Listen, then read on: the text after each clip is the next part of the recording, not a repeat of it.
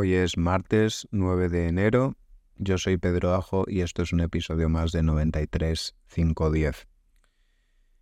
Volvemos, volvemos a la carga. Eh, primer episodio eh, del año, del año 2024. Primer episodio desde después de la vuelta de,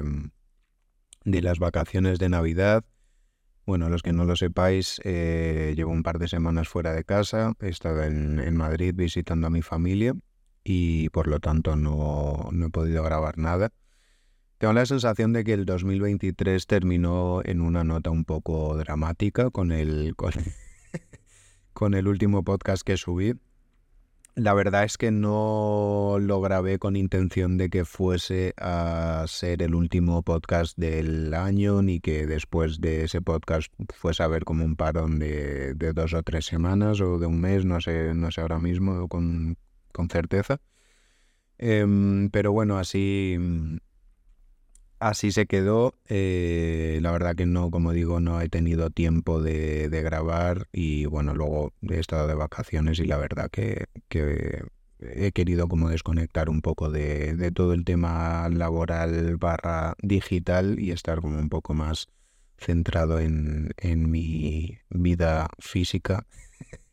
con las personas con las que estaba sobre todo viendo un poco en retrospectiva como el último, el último episodio es como que en muchos momentos me ha abordado como una especie de, mm, de inseguridad, ¿no? Por el hecho de, bueno, quien haya visto el, podcast pues sabe que, que, en esos días yo estaba en un momento un poco, eh, un poco delicado y joder, es como que muchas veces lo pienso y digo, tío, una persona que no me conozca de nada ¿no? que me conozca poco y que entre al podcast y escuche como ese episodio eh, se va a llevar una imagen de mí un poco, un poco distorsionada, un poco, un poco jodida, ¿no? y es como que, claro, parece que... Mm, es curioso porque parece que, que cada uno de los podcasts que grabo eh, tienen que ser un reflejo fiel y holístico de la persona que yo soy. Y obviamente yo estoy cambiando constantemente, mi cabeza está cambiando constantemente, mi estado de ánimo cambiando y mis intereses cambiando. Y yo no me siento reflejado o representado al 100% con nada de lo que haya hecho en el pasado, ¿no? Porque he evolucionado ya sea en cuestión de días o en cuestión de años y no soy no soy la misma persona y, bueno, en este caso es como que es un esfuerzo que he tenido que hacer conmigo mismo, como de recordarme que el objetivo del podcast y yo creo el objetivo de cualquier cosa que hacemos en la vida es más como el de, bueno, como dice Rick Rubin, ser una especie de sello o de huella de la persona que éramos en ese momento y en ese lugar determinado, ¿no? Y eh, desde luego aceptando y partiendo de la base de que eso es algo eh, que está cambiando constantemente. Em, entonces, bueno, pues simplemente he tenido que hacer bastante el ejercicio como de repetirme a mí mismo que, que no hay nada de malo, que no tengo por qué avergonzarme de eh, simplemente estar en un lugar un poco oscuro el día 17 de diciembre de 2023 o el día que sea que grabe el último podcast, que no me acuerdo ahora mismo. Y bueno, que eso no tiene por qué ser algo que me defina, eh, al igual que no creo que me defina ninguno de los otros podcasts que, mm, que he grabado, ¿no? En fin, no sé, creo que todo es un poco como esta obsesión em, que tenemos todos en mayor o menor medida de intentar controlar de qué forma se nos percibe en el mundo o de qué forma nos ve la gente a nuestro alrededor y querer como siempre dar la imagen adecuada. Y yo siento que en mi caso también esto que estoy haciendo es un ejercicio mío de intentar trabajar eso e intentar como manifestarme en la forma que me salga en cada momento y como sentirme seguro en cada una de esas manifestaciones. y sabiendo que la gente lo va a ver y lo va a escuchar y va a tener sus propios juicios y que eso es algo que yo en ninguno de los casos puedo, puedo controlar. En fin, eh, no me enrollo más, también quería agradecer a las personas em, que en estas últimas semanas, eh, bueno, he compartido tiempo y espacio con ellas y me han eh, dado como feedback positivo del podcast, del proyecto. La verdad que también, eh, pues bueno, en algún momento he pensado en, en dejar de hacerlo y, que simplemente fuese como una actividad del 2023 y que con el cierre del año se cerrase este proyecto y empezar otra cosa nueva también, pero bueno, la verdad es que de momento eh, me sigue apeteciendo hacerlo, no sé muy bien a dónde va y no sé muy bien si tiene sentido, pero eh, tengo esperanza en que en algún momento del futuro miraré hacia atrás y veré ese sentido que ahora no veo, como me ha pasado con muchas otras cosas en mi vida. Luego, por otro lado, la verdad es que estas navidades me he dedicado a única y exclusivamente a, descansar. Es algo que me he tomado muy en serio y que realmente estoy bastante sorprendido de, lo bien que me ha sentado porque creo que es algo que, que muy pocas, o bueno, que lleva mucho tiempo sin hacer. El hecho de desconectar eh, totalmente no solo de trabajo, sino de cualquier tipo como de, de rutina, de autoexigencia, de expectativa conmigo mismo, de deberes autoimpuestos, de todo y realmente dedicarme un par de semanas a, a no hacer nada, a la no acción, a la no actividad y a eh, no hacer nada de forma muy Em, consciente, como tomándomelo muy, muy en serio realmente.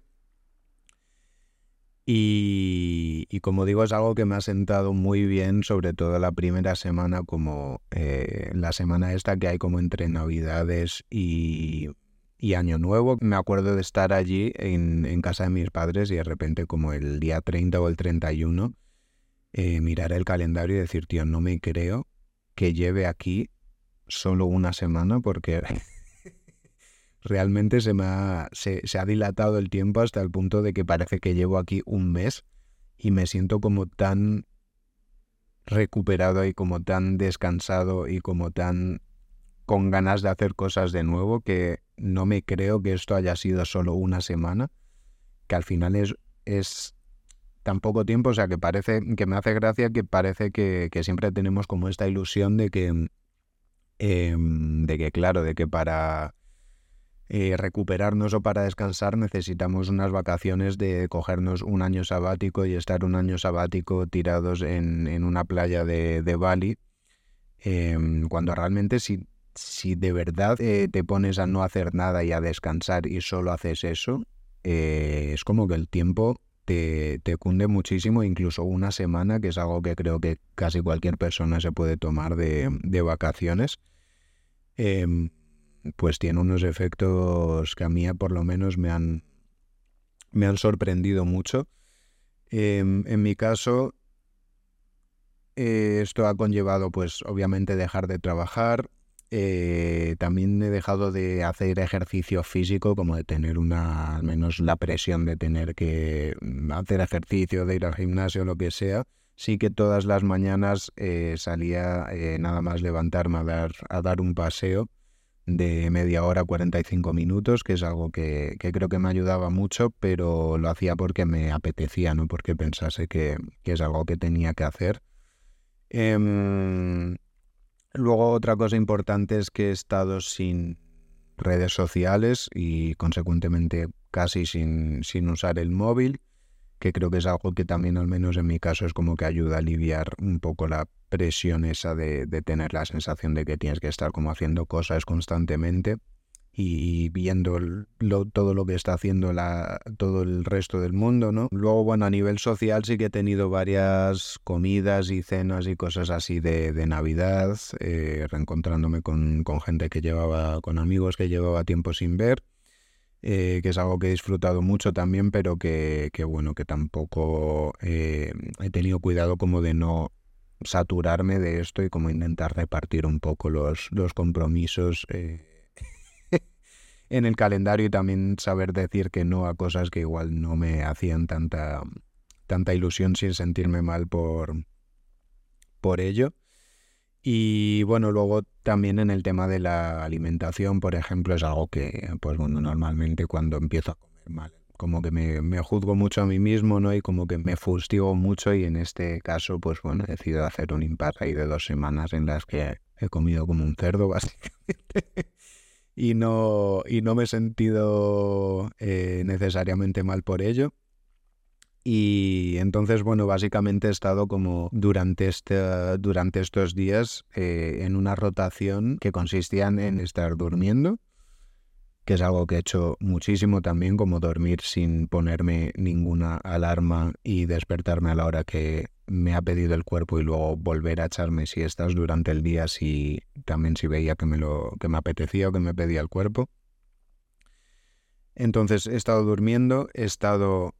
leyendo, he estado viendo películas, he estado meditando, he estado comiendo y he estado eh,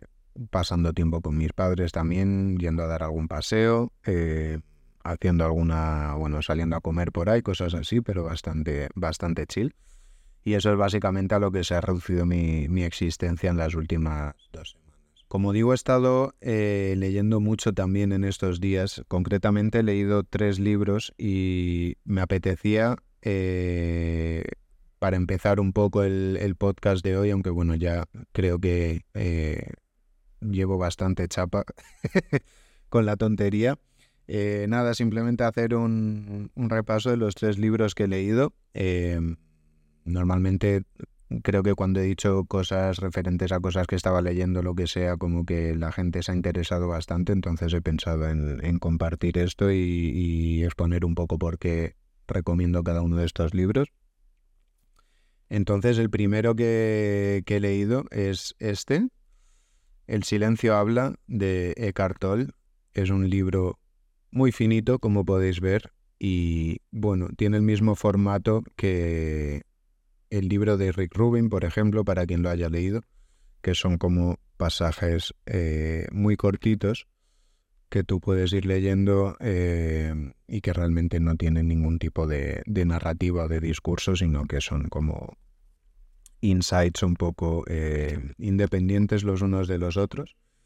es un libro que me ha gustado mucho.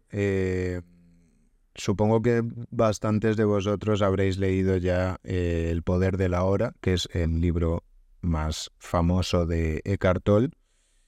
Em, y que bueno, en mi caso fue el primer libro que leí, yo creo, sobre todo el tema este como de espiritualidad, un poco psicología, eh, healing. Es, es el libro, yo siempre cuando miro atrás, que creo que para mí inició como lo que ha sido mi healing journey o, como se quiera llamar hace muchos años ya. Y bueno, es un libro que realmente creo que contiene todo el conocimiento que necesita una persona en esta vida y que se lee muy rápido, se lee muy fácil, eh, pero que me parece curioso como lo, lo poco que se tarda en leer o en conocer estas cosas o en aprenderte la teoría y como lo mucho que se tarda en asimilarlo de verdad y sintetizarlo y cómo ponerlo en práctica, que es algo que creo que a lo que tienes que dedicar eh, toda la vida, ¿no? Pero al final, bueno, son unas pocas ideas muy básicas que se repiten todo el rato. Y bueno, este librito también para los que, tanto para la gente que haya leído ya El poder de la hora, em, como para los que no, es un libro que es más fino y que eh, si estás como empezando en el mundo de la espiritualidad, em, creo que es como una buena puerta de, de inicio, una buena rampa de despegue, ya que es, bueno, es un, es un libro que está hecho para, para todos los públicos y que se lee súper súper sencillo, pero que no por ello deja de ser eh, profundo ni, ni, interesante lo que dice. Luego, em, el siguiente libro que me he leído es este, que es Yoga de Emmanuel Carrer. No recuerdo quién me lo recomendó, He preguntado a un par de personas, pero me han dicho que no fueron ellos, así que no sé, si estás viendo esto, persona que me recomendó este libro, eh, te amo y te lo agradezco porque ha pasado automáticamente a ser uno de mis libros preferidos. Yo creo que ahora mismo te iría en el top 3 de mi vida. Eh, una vez más, he marcado, bueno, creo que aquí justo no se ve, pero he marcado un montón de páginas. Y joder, tío, es curioso porque, ¿sabes la sensación esa de que a veces es como que empiezas a leer un libro y es como, bro, no sé muy bien cómo ha llegado este libro a mi vida ahora mismo, pero es justo lo que necesitaba y desde la primera línea he tenido la sensación de que me estaba hablando como directamente a mí y, no sé, ha sido como una experiencia súper especial y que ha llegado como en el momento eh, perfecto a mi vida. Es un libro que he disfrutado eh, como un niño cada página y mira que es un libro, bueno, que es un poco, un poco duro ya que habla pues sobre la, la depresión sobre todo. Pero, mm, pero bueno, es muy guay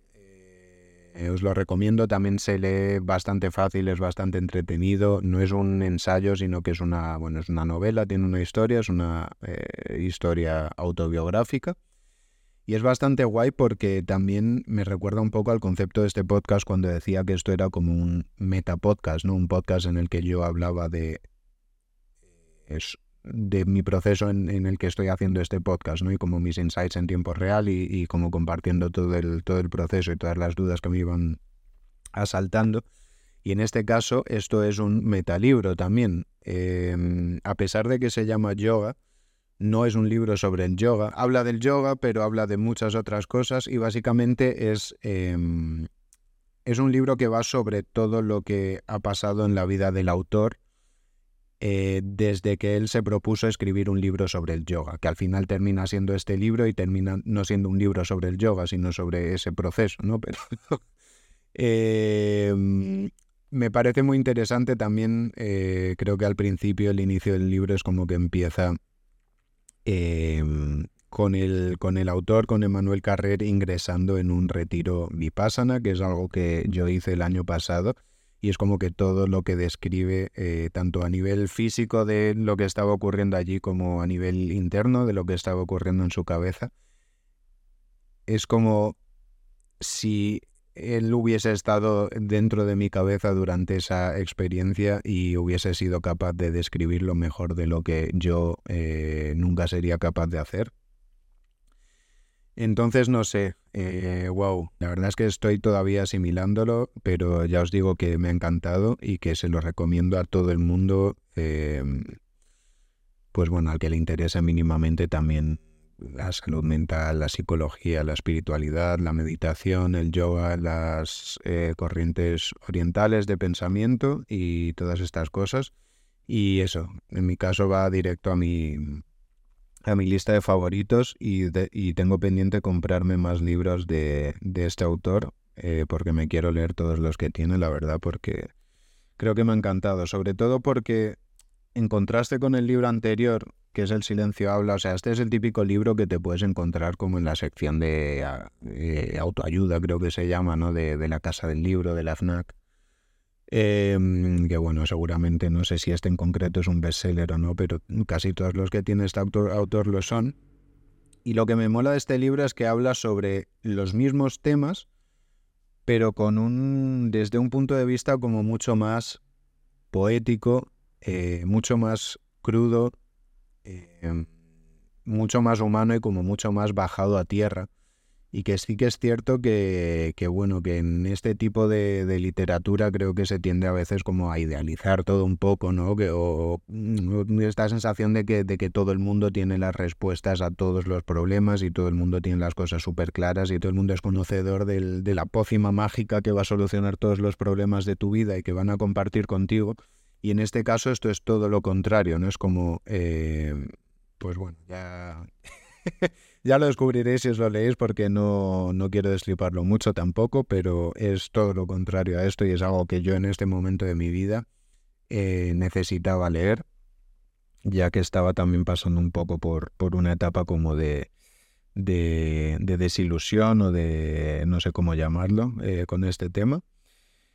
Y bueno, pasando al tercer y último libro, em, La inmortalidad de Milán Kundera. Shout out a Santi por, por dejármelo. La verdad que me ha molado mucho también. O sea, yo soy súper fan de Milán Kundera. En verdad solo me había leído un libro que es su libro más famoso, La insoportable de levedad del ser, que creo que seguramente también estaría en mi top 3, junto con el que acabo de mencionar de Manuel Carrer, eh, o si no en el top 5 seguro, pero bueno, es uno de esos libros que ha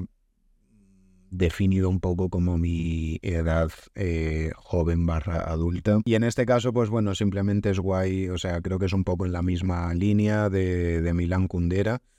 Em, también he tenido la sensación y tengo la sensación en general con este hombre de que eh, hay pasajes que leo que es como, hostia, tío. Yo pensaba que yo era la única persona en el mundo que había reflexionado sobre esto, como que tenía esta, esta opinión sobre X tema, y de repente leo a alguien que no solo expone ese pensamiento a la perfección, sino que lo, lo mejora, ¿no? Como que lo enriquece aún más. Y, y sí, de nuevo la sensación de haber pasajes en los que digo, tío, parece que esto ha sido escrito, que cada una de estas páginas se han escrito para mí, ¿sabes? y, y nada, me ha molado mucho. Eh, creo que no me ha gustado tanto como la insoportable levedad del ser, también porque lo leí hace muchos años y obviamente yo creo que hace unos años yo era más impresionable de lo que soy ahora. Y es uno de esos libros que, que, me gustaría volver a leer, pero que me da miedo porque me da un poco de miedo como que no me guste tanto como me gustó la primera vez y como que se me caiga el mito un poco, que es algo que me ha pasado, por ejemplo, con la serie de Skins, que es, eh, yo siempre digo que es mi... Yo me considero una persona bastante eh, cinéfila y bastante seriéfila eh, pero bueno, siempre digo que esta es como si tuviese que elegir una serie que fuese mi serie favorita de todos los tiempos, creo que sería Skins. Y, y bueno, esta sí que me la he visto como 10 veces. pero, pero sí que la primera vez que la vi es como que, claro, a mí me pilló con, no sé si tendría 14 años o algo así, y me golpeó de una forma que obviamente no me golpea ahora con, con 30 años, ¿no? Pero bueno. Entonces, eh, eso que me lío, volviendo al tema. Eh, me ha gustado, eh, lo recomiendo también. Sí que tengo que decir que hay partes que se me ha hecho un poco, un poco pesado porque es como que va intercalando como varias líneas temporales y como varias historias. Entonces la historia, que es como la historia central del libro, em, que tiene un carácter un poco más autobiográfico, em, o bueno, en la que él aparece como uno de los personajes, mejor dicho, me ha gustado mucho. Y luego de las historias como secundarias, pues bueno, hay alguna que sí que es verdad que, que se me ha hecho un poco más pesada y que yo me la, me lo hubiese ahorrado, pero bueno, en general me parece un libro que está lleno de, de joyitas, de perlas y también me pareció curioso como ver que en muchos en muchas partes habla de de pues bueno, de todo el concepto como del ego y de la identidad y tal eh, que esto es algo que no he investigado, pero que estoy seguro que, que Milan Kundera también era como conocedor o, estudioso de, de, las filosofías orientales, porque, porque no puede ser una coincidencia en plan que hable de, de, estos temas como de una forma tan cercana al budismo o al hinduismo, ¿no? Entonces también eh, me pareció me pareció guay por ese lado. Bueno, creo que llevo como 25 minutos o 30. Eh, la verdad que tenía pensado Em, hacer un episodio sobre, sobre Instagram. Eh, una vez más y tenía aquí un par de ideas para desarrollar, pero la verdad es que me he enrollado bastante con todo lo que he dicho hasta ahora y creo que se va a alargar demasiado. Entonces, eh, real time estoy tomando la decisión de hacer otro capítulo solamente con el tema de Instagram y este lo voy a cerrar por aquí. Así que nada, nos vemos próximamente. Eh, muchas gracias a todos por vuestra atención y espero que os haya gustado este capítulo y que estéis empezando el año con buen pie.